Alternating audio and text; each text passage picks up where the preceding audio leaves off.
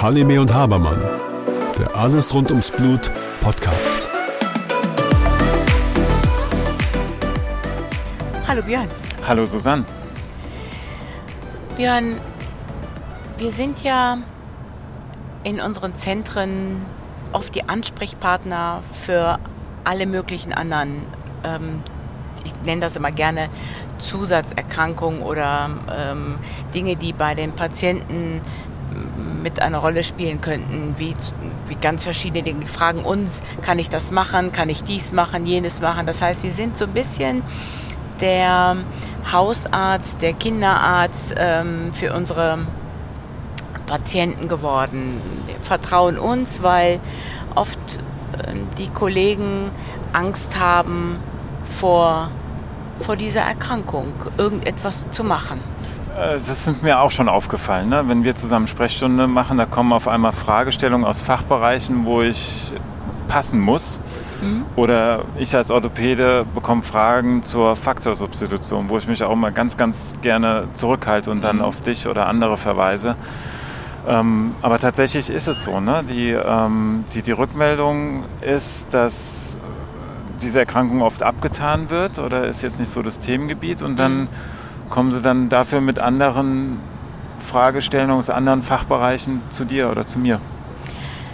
Naja, weil wir wahrscheinlich Experten auf dem einen oder anderen Gebiet tatsächlich sind, äh, ihre Erkrankung gut verstehen. Ähm, hier, was das Gerinnungssystem ist, du die ähm, Orthopädie und äh, die Gelenke. Und ähm, dann fühlen sie sich eben tatsächlich bei uns gut aufgehoben und äh, sind der Meinung, dass wir auf alle ähm, Fragestellungen, egal welches Fachgebiet, eine Antwort wissen. Das hat aber dazu geführt, dass wir uns tatsächlich mit dem Gebiet auseinandergesetzt äh, oder mit vielen mussten. Dingen aus, mussten, ja. genau. Und wir sind tatsächlich ähm, auf vielen Dingen Fachexperten tatsächlich geworden. Ich ähm, denke da nur auf ein Themengebiet, was zum Beispiel die Frauenkonduktoren äh, oder auch Willebränder sind, was das Thema starke Monatsblutung angeht, sage ich dir mal ganz einfach. Ähm, da musste ich irgendwann mal zur Expertin ja. werden und äh, mich fragen jetzt Gynäkologen oder aber auch ähm, viele andere Experten, was sie zu tun haben eigentlich ist es deren Fachgebiet. Ja, ist zunächst mal ein gynäkologisches Thema. Genau, ja. habe ich eigentlich nichts mhm. mit am Hut, ehrlich gesagt. Aber ja. es wurde dann tatsächlich zu meinem Thema, weil sich sonst keiner damit auseinandergesetzt hat, muss mhm. man sagen. Ne? Das fängt ja aber zum Beispiel auch mit den einfachsten Dingen an. Kann ich mein Kind impfen lassen? Ja, die Fragen hatte ich auch. Ne? Und zwar habe ich ja als... Ähm gar nicht mal bei den Kindern, aber als diese ganzen Corona-Impfungen waren, ne, das haben wir dann auch übernommen und ja. haben dann auch sehr viele Patienten geimpft, aber da kam ja dann auch Fragestellungen zu irgendwelchen Parallelerkrankungen und eben auch bei Gerinnungsstörungen. Mhm. Da musste ich auch erstmal nachlesen. Aber hast du es auch bewältigen können, oder? Es geht, man kann sich da einlesen, ja. genau, da zeigt sich auch, dass die Impfungen tatsächlich auch durchgeführt werden können ohne äh, Probleme. Ja. Wenn die ähm, Patienten erwachsen sind und haben ihre äh, normale Prophylaxe, die hm. sie durchgeführt werden, dann haben wir ja auch aus der Corona-Impfung gelernt, dass diese Impfung tatsächlich auch äh, ohne Probleme äh, intramuskulär durchgeführt werden kann ähm, bei den äh, Kindern. Das war ja lange in Diskussion, ne? Aber richtige Diskussion. Ja. Aber wir haben tatsächlich dafür eine ähm, ein Konsensuspapier herausgegeben mhm. und äh, wir tatsächlich gesagt haben, eine intramuskuläre Impfung ist tatsächlich möglich ähm, unter bestimmten äh, Fakt, unter einem regelrechten Faktorschutz ist das tatsächlich möglich, ohne dass dabei eine Blutung entstehen muss. Und ja. das haben wir auch bewiesen, dass das möglich ist. Das Konsensuspapier hat ja nicht nur die Patienten, sondern auch die Ärzte geschützt. Ja. Ähm, weil viele Ärzte einfach Angst hatten, diese Impfung zu machen, weil sie Angst hatten vor möglichen Schäden, die ihnen dann irgendwie zur Last gelegt werden. Ne? Und genau. das, das, gab ja einen gewissen Schutz. Und wie du sagst, im Nachhinein war das ja Gott sei Dank alles unbegründet. Genau, es war unbegründet. Mhm. Und bei den ähm, Kindern muss man ehrlich gesagt sagen, auch da gibt es die Möglichkeit, je nach ähm, äh, Einnahme der, der Medikamente, das muss man ja mal schauen, ob die Kinder unter ähm, ähm, ich sage jetzt einfach mal, regelrechten Faktorsubstitution oder aber auch Emicizumab äh, stehen, mhm. da auch da darüber nachzudenken, auch da die ähm, Impfung tatsächlich auch intramuskulär durchzuführen, weil auch da gibt es äh, Impfungen, die einen besseren Schutz aufweisen, wenn man sie tatsächlich intramuskulär durchführt, ja. muss man sagen. Also wie gesagt, da gibt es bestimmte Dinge und da fordere ich tatsächlich die Patienten auf, in die äh, Behandlungszentren äh, zu gehen und tatsächlich dort auch anzufragen und von ihnen dann auch eine regelrechte Antwort äh, zu mhm. bekommen, mhm. je nach Impfung. Aber kann nur ermutigen, ähm, Impfungen durchzuführen, weil diese schützen uns. Und die sind aber auch sicher durchführbar, da muss keiner vor Angst haben. Genau so ist das mhm. in dem Fall. Ne? Ähm, wir haben ein anderes Thema, das sind, ist auch oft in der Vergangenheit tatsächlich stiefmütterlich behandelt worden. Der Zahnarzt. Du weißt ja, der, beim Zahnarzt ähm, ist es ja oft auch für einen gerinnungsgesunden. Oh ja. blutig und ähm, äh, doch mit vielen Herausforderungen. Und ähm, je schlechter wir die Zähne pflegen, unabhängig von der Hämophilie, mhm. kann es am Zahnfleisch bluten. Und Klar, und nimm doch mal eine Zahnreinigung. Ne? Also eine ganz normale Zahnreinigung, wenn die konsequent durchgeführt wird, da ist immer ein bisschen Blut im Mund.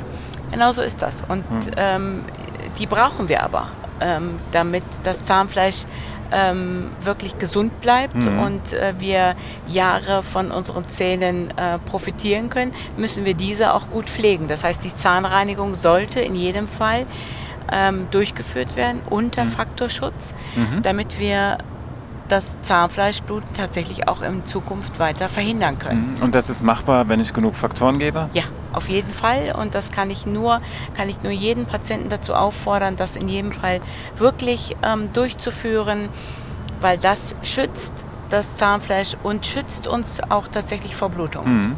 Da mal so ein Einwand in eigener Sache. Es gibt ja durchaus den einen oder die andere mit einer Endoprothese aufgrund von einer Arthrose des Kniegelenkes oder mhm. der Hüfte oder des Sprunggelenkes bitte, bitte bei einer Zahnreinigung vorsorglich ein Antibiotikum nehmen, damit es eben nicht zu einer Streuung von Bakterien kommt, die sich dann gerne an den Prothesen festsetzen.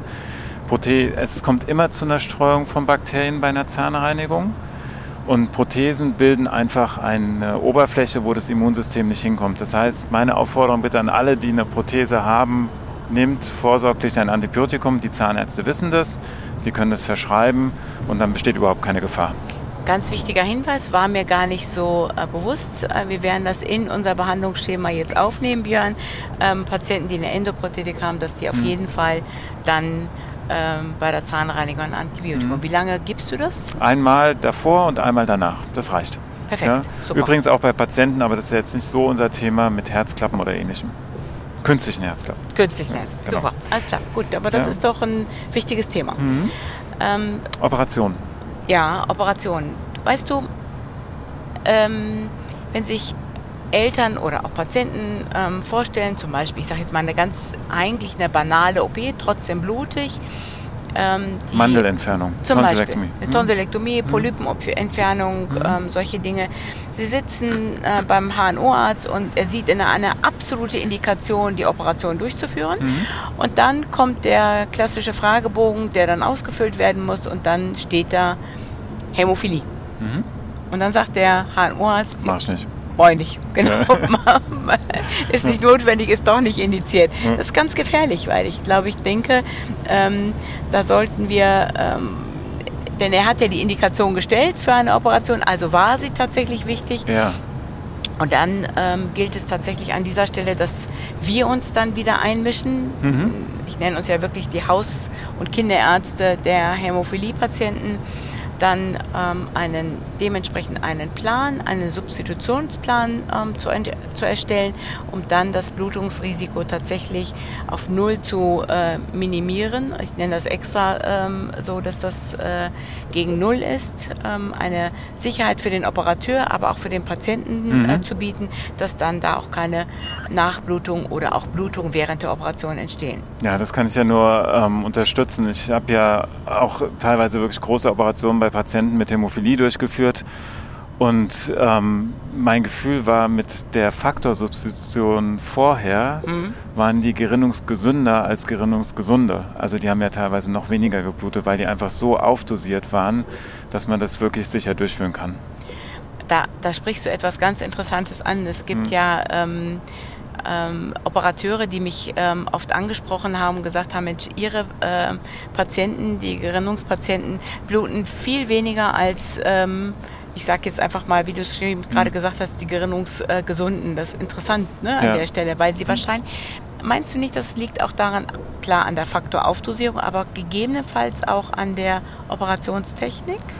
Also bestimmt, weil wenn du das weißt, gehst du auch anders in eine Operation rein. Du solltest natürlich immer darauf achten, dass es nicht viel blutet, aber man ist nochmal zusätzlich sensibilisiert. Ähm, trotzdem, ich bin nach wie vor der Meinung, dass die Patienten weniger bluten, bin ich fest von überzeugt. Ja, Deswegen, ähm, ich, also ich habe mich immer sehr sicher gefühlt. Sehr schön, das freut mich. Okay. Der nächste Punkt, den wir ähm, oft auch ein, ja, wo sich Patienten davor scheuen. Ich hatte letztens in meiner Sprechstunde tatsächlich zwei, drei Patienten, die aufgefordert worden sind, die klassischen Vorsorgeuntersuchungen durchzuführen. Weißt du, die klassischen Gastroskopien und Koloskopien. Ja. Und ähm, die tatsächlich ähm, von ihrem Hausarzt tatsächlich gesagt bekommen, oh, das ist schwierig. Das machen wir jetzt erstmal nicht. Da müssen Sie sich erstmal an Ihr Zentrum wenden. Mhm. Das ist, kann oft dazu führen, dass die Patienten mh, sich zurecht, zurecht, also zurückgeschreckt fühlen Mhm. und ähm, das erst einmal ja, wirklich Angst, Angst haben, haben. Mhm. und das auch erstmal gar nicht bei uns in der Sprechstunde erwähnen. Mhm. Weißt du, das ist so, ich äh, gehe mittlerweile proaktiv auf die Patienten äh, zu und frage sie, wie sieht es denn aus mit Vorsorgeuntersuchungen? Und dann äh, bin ich erstaunt, dass die Patienten dann sagen, ach ja, das hat n- mein Arzt mir schon vor einem Jahr ähm, erwähnt, aber das ist schwierig bei mir. Mhm. Und da auch nochmal ganz klar die Angst zu nehmen, Vorsorgeuntersuchungen sind notwendig, sollten durchgeführt werden und ähm, auch diese sind ähm, bei unseren Patienten durchführbar. Klar, und sie sind ja eher einem äh, niedrigen Risiko einer Blutung gleichzusetzen, wobei es durchaus Blutungen kann. Es kann so kleineren ja, Schleimhauteinrissen kommen oder bei Manipulationen, dass es dann zu einer Blutung in der Magenschleimhaut kommt oder ähnlichem. Ähm, nur auch da sehe ich das wahrscheinlich ähnlich. Wenn du die entsprechenden Faktoren gibst, kann das auch sicher durchgeführt werden. Wie Äh. lange müssen die die Faktoren nehmen? Die kriegen das vorher und Mhm. je nachdem, ähm, wie viel äh, Material zum Beispiel ähm, entnommen worden ist, empfehlen wir eine Faktorsubstitution nochmal für ein bis zwei, drei Tage nach dem Eingriff. Und Mhm. es ist ähm, einfach durchzuführen und damit können wir auch sicherstellen, dass es dann keine weiteren Nachblutungen ähm, ja, entstehen, sage ich jetzt Mhm. einfach mal an der Stelle. Also von daher in jedem Fall durchführen. Es ist ein, eine Vorsorgeuntersuchung und ähm, die sollte jeder Patient durchführen. Mhm. Jetzt werden die Patienten ja zunehmend älter, Gott sei Dank.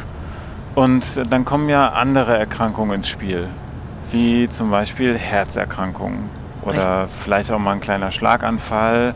Und dann wird ja ganz gerne ein gerinnungshemmendes Medikament gegeben. Genau, ein Blutverdünner. Wir hatten Und ein Blutverdünner bei Hämophilie macht jetzt erstmal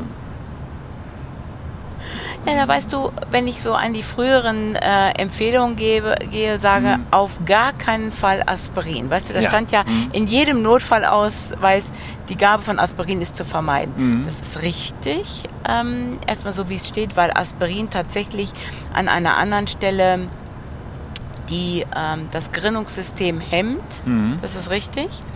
Aber, wie du schon gesagt hast, die Patienten werden älter und an der einen oder anderen Stelle benötigen wir ein, einen Blutverdünner. Mhm.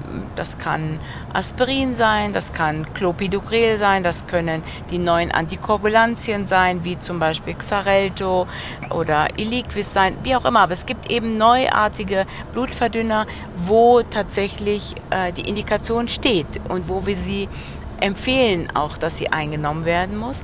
Und das ist eine Sache, die wir mit dem Patienten dann dementsprechend mit den Gerinnungsfaktoren auch einstellen können. Das heißt, es kann sein, dass wir am Anfang die Gerinnungsfaktoren öfter und höher einstellen müssen und dann schauen, wie wir uns runtertitrieren. Das heißt, wir müssen nicht auf einer täglichen Gabe stehen bleiben, sondern wir können sukzessive dann uns ähm, runtertitrieren und zu schauen, wo ist das Blutungsrisiko am niedrigsten und das ist auch individuell zu stellen. Mhm.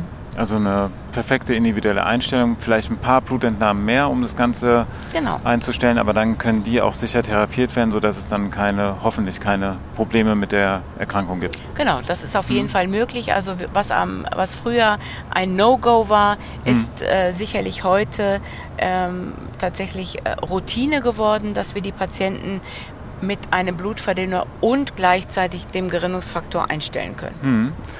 Jetzt ähm, haben Patienten natürlich auch die anderen wohlstands-, alterstypischen Erkrankungen wie Fettleibigkeit, also Adipositas ähm, oder auch ein Diabetes. Hat das irgendeinen Einfluss auf die Therapie oder müssen die da irgendwas beachten? Naja, weißt du, ähm, wenn Sie ähm, Ihren Diabetes haben ähm, und Sie regelmäßiger ähm, testen müssen, können diese kleinen Einstichstellen tatsächlich zu ähm, vermehrten Blutungen. Aber wenn Sie gut eingestellt sind mit Ihren Gerinnungsfaktoren, mhm. auch das ist kein äh, Kriterium, wo man sagen kann, Sie sind anders zu behandeln als Gerinnungsgesunde, muss man mhm. ehrlich gesagt sagen. Aber man muss es, man muss dann doch nochmal äh, vielleicht in der Gerinnungsambulanz das Ganze nochmal aufarbeiten, nochmal untersuchen und äh, dem Patienten nochmal ein sicheres Gefühl mitgeben, damit die Zusammenarbeit zwischen Hausarzt, Internist und uns auch wirklich gut ablaufen kann. Hm. Und spielt Adipositas eine Rolle? Ja, tatsächlich. Es gibt eine Studie, die wir durchgeführt, ich durchgeführt habe mit Martin Oliviere aus München, der eine Studie durchgeführt hat ähm, und äh, Patienten, die fettleibig ähm, gewesen sind, mit verschiedenen Zentren durch und haben untersucht, ähm, was für einen Einfluss hat der Gerinnungsfaktor. Und es ist tatsächlich so, dass, und das sehe ich an einigen Stellen, dass Patienten, die ähm, fettleibiger sind, weniger Gerinnungsfaktoren brauchen. Oh was ich aber nicht unterstütze, mhm. muss ich dir sagen an ja. der Stelle, weil Fettleibigkeit ähm, hat einen ne negativen Impact auf die vieles anderes. Vieles andere, nämlich mhm. ähm, unsere Gelenke mhm. etc. pp. Das ist also keine Aufforderung, bitte viel, äh, zu essen. viel zu essen und dicker zu werden. Ja. Also das ist jetzt nicht der, der Effekt, den ich das wollte ich jetzt nicht hören. Das wolltest du jetzt nicht hören, aber das ist tatsächlich dabei rausgekommen, muss ja. man ehrlich gesagt sagen. Aber ähm, ist eben nicht das, was wir unterstützen, okay. muss man sagen. Ne? Genau. Das heißt, trotzdem sollen die Patienten gesund, äh, möglichst gesund leben, mhm. ihr Körpergewicht halten. Also einen riesen Einfluss hat es wahrscheinlich nicht. Nein, überhaupt nicht. Ja. Nein, genau. Okay, fallen dir noch andere Erkrankungen ein? Ich glaube, glaube, da haben wir eigentlich einen Rundumschlag gemacht. Ich glaube, da sind wir eigentlich am Ende. Aber weißt du was? Vielleicht fällt ja dem einen oder anderen Patienten etwas ein, was wir gar nicht jetzt gerade hier erwähnt haben. Und vielleicht ähm, schreiben uns Patienten mal, ähm, was wir beim nächsten Mal mit erwähnen sollten und äh, erklären sollten. Da würden wir uns auf jeden Fall drüber freuen, wenn wir Zuschriften bekommen, auch mit Wünschen über Themen, die wir gerne ansprechen können. Und dann greifen wir das auf und gestalten das im Rahmen eines der nächsten Podcast-Folgen. Das ja, sehe ich auch. Unter www.halime-habermann.com. So ist es. Susanne, vielen Dank. Ich danke dir, Björn. Mit freundlicher Unterstützung von Bayer.